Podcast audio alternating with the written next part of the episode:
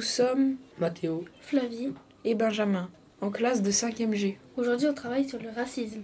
C'est quoi le racisme Le racisme, c'est la discrimination hostile, violente envers un groupe de personnes.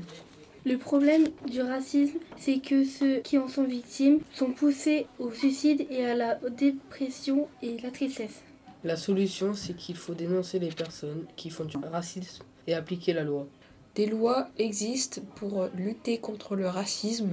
Pour résumer, certaines personnes souffrent du racisme et donc pour que plus personne ne souffre du racisme, quelles sont les solutions L'article 1 des droits de l'homme et du citoyen de 1789. Dit que les hommes naissent et demeurent libres et égaux en droit, les distinctions sociales ne peuvent être fondées que sur l'utilité commune.